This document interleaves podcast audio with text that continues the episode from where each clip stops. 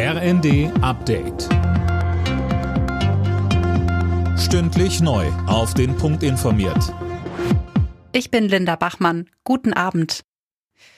Die Gesundheitsminister von Bund und Ländern befassen sich heute mit der Isolationspflicht für Corona-Infizierte.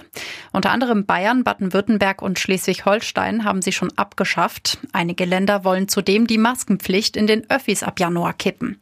Bayerns Gesundheitsminister Holleczek sagte bei Welt TV. Ich glaube, die Maske ist definitiv sinnvoll. Die Frage ist es eben, ob wir eine dringende Empfehlung aussprechen oder weiterhin eine Verpflichtung. Da gilt es jetzt eben diesen Abwägungsprozess durchzuführen, den wir immer durchführen müssen und dann zu entscheiden. Nach dem Angriff auf zwei Kinder in Illerkirchberg bei Ulm ist eine Schülerin gestorben.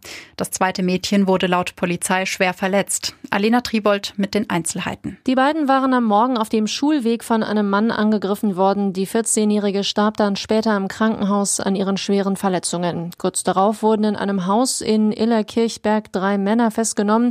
Darunter ist auch der Tatverdächtige. Zu den genauen Abläufen und möglichen Hintergründen will die Polizei momentan aber noch nichts sagen. Russland hat offenbar eine neue Welle von Raketenangriffen auf die Ukraine gestartet. Im ganzen Land sind Sirenen zu hören. Die Strom- und Wasserversorgung ist in mehreren Städten zusammengebrochen. Darunter ist auch die Millionenmetropole Odessa. Fußball-Bundesligist VfB Stuttgart hat einen neuen Trainer. Bruno Labbadia folgt auf Interimscoach Michael Wimmer, der seit Oktober im Amt war.